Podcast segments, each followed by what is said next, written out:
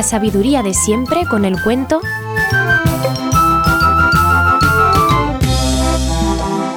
Juan Tomate.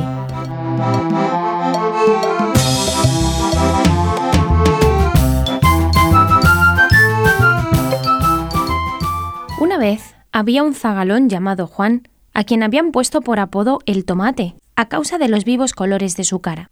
Cuando cayó soldado era tan incapaz de aprender el ejercicio que figuraba el último en el pelotón de los torpes de su regimiento. En fin, ¿cómo sería que le dieron la licencia por bruto, declarándole inútil para siempre en el ejército? Con el canuto en el bolsillo y la licencia en la mano, se volvió Tomate a su país en el coche de San Fernando, unos ratos a pie y otros andando.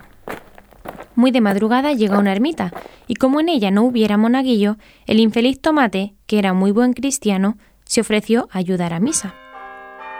En pago de la buena intención, el sacerdote le regaló un escapulario y un garrote, diciéndole Con esto se puede ir muy lejos siempre que hagas buen uso de ello.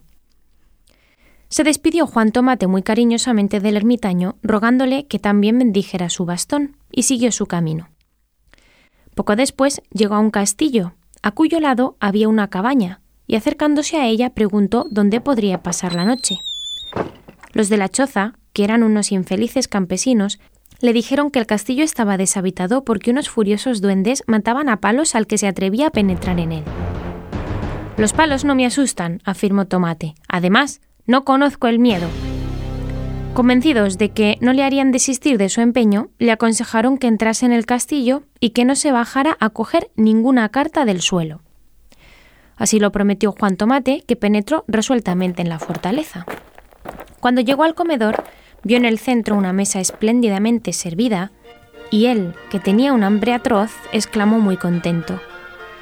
Decían que lo iba a pasar muy mal, pero por muchos palos que me den, bien me cobraré comiendo. Apenas dijo esto, oyó un lamento, y levantando los ojos, vio que el gran candelabro que alumbraba la habitación era un niño de oro con la cabeza de carne, y que le recomendó Vete si no quieres perecer. No me voy sin comer, contestó Tomate. Y diciendo y haciendo, en menos que se santigua un loco, se metió entre pecho y espalda cerca de un kilo de salchichón y un panecillo. El niño habló de nuevo. Si quieres salvarme de esta horrible esclavitud en que me tiene el diablo, dijo, es preciso que durante tres noches consecutivas le engañes y le venzas. A medianoche se oyeron carreras y entró en el comedor un tropel de hombrecillos con cuernos y rabo que se acercaron a Juan y le dijeron Hola, tomate, ¿tú por aquí? Me llamo Juan, corrigió el muchacho, y me carga que me nombren por el apodo. Bueno, tomate, repitió uno de ellos. Come y calla. Al que me vuelva a llamar tomate, del primer estacazo le rompo un cuerno. Bueno, tomate, estamos enterados, dijo el mismo diablillo riendo a carcajadas. ¿Esas tenemos? gritó Juan. Pues toma tomates y al decir esto blandió el garrote bendito y del primer leñatazo sacó chispas de la cabeza del diablo. A este no le supo el golpe a Mazapán, porque llevándose las manos a la cabeza dio tres corcovos y cuatro zapatetas en el aire. Después se sentó junto a Juan y le pidió que jugara una partida de naipes. El muchacho aceptó para que no creyera que tenía miedo y jugaron al burro. Siempre perdía a Juan porque el diablo hacía trampas, hasta que Tomate lo notó y le dijo me he convencido de que eres un tramposo y no juego. Bueno, dejaremos la partida, pero recoge esa carta que se me ha caído, exclamó el diablo. Cógela tú, yo no quiero. Entonces el diablo se bajó a cogerla y Juan le atizó un garrotazo que le alcanzó desde el cogote a la rabadilla. Y enredándose luego con los otros, gritó Jesús, María y José, tomad. Tantos palos dio y tan aprisa que en un minuto dejó limpio el comedor, pues el que recibía un garrotazo no esperaba el segundo y todos se marchaban chillando. ¡Qué bruto es este tío! ¿Y qué manos tiene para cascar nueces? Cuando se quedó solo, miró Tomate al candelabro y vio que el niño tenía ya medio cuerpo. Entonces el pequeño le miró con dulzura y le dijo Si otras dos noches más logras vencer al demonio, quedaré desencantado y tú recibirás tu recompensa. El buen Tomate respondió por lo poco que he podido tantear, me parece que le gano a bruto al demonio, con que confía en que haré lo que pueda por salvarte. Ahora, dime dónde me acuesto, porque tengo sueño. El niño le dijo que en un gabinete inmediato había una cama cuyos colchones estaban llenos de plumas de acero. Allí, añadió, podrás dormir seguro.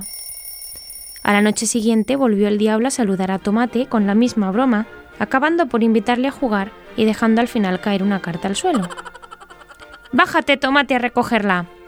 Lo que te voy a recoger es el hígado, rugió Tomate. Y enarbolando nuevamente su garrote, de dos estacazos atontó al demonio y luego la emprendió a leñatazos con todos los demás hasta quedarse solo. El niño del candelabro era ya todo carne salvo los pies que seguían siendo de oro. Esta noche, manifestó el niño, es la decisiva y la más terrible de todas. Al dar las doce aquella noche entró en el comedor un borrico, que mansamente se acercó a Tomate, el cual gritó Me alegro de verte con tu propio traje.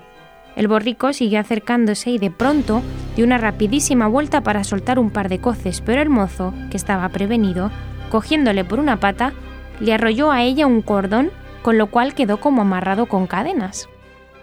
Suéltame, gritaba, y ya no te molesto más. Pero Tomate le daba cada estacazo que le volvía loco.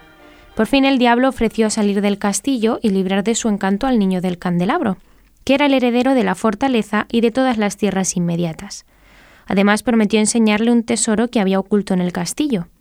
El niño, ya desencantado, sacó una espadita y pinchando al diablo en las ancas le hizo andar a pie cojuelo hasta donde se ocultaba el tesoro. Entonces Tomate le quitó el cordón y para que se fuera pronto le dio otro par de estacazos. Ante estas razones el diablo no esperó más.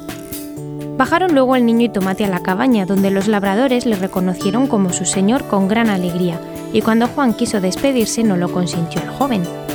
Tomate aceptó y envió a buscar a sus padres, que se sorprendieron mucho al verle tan majo, con un traje lleno de bordados de oro y más plumas que una cacatúa.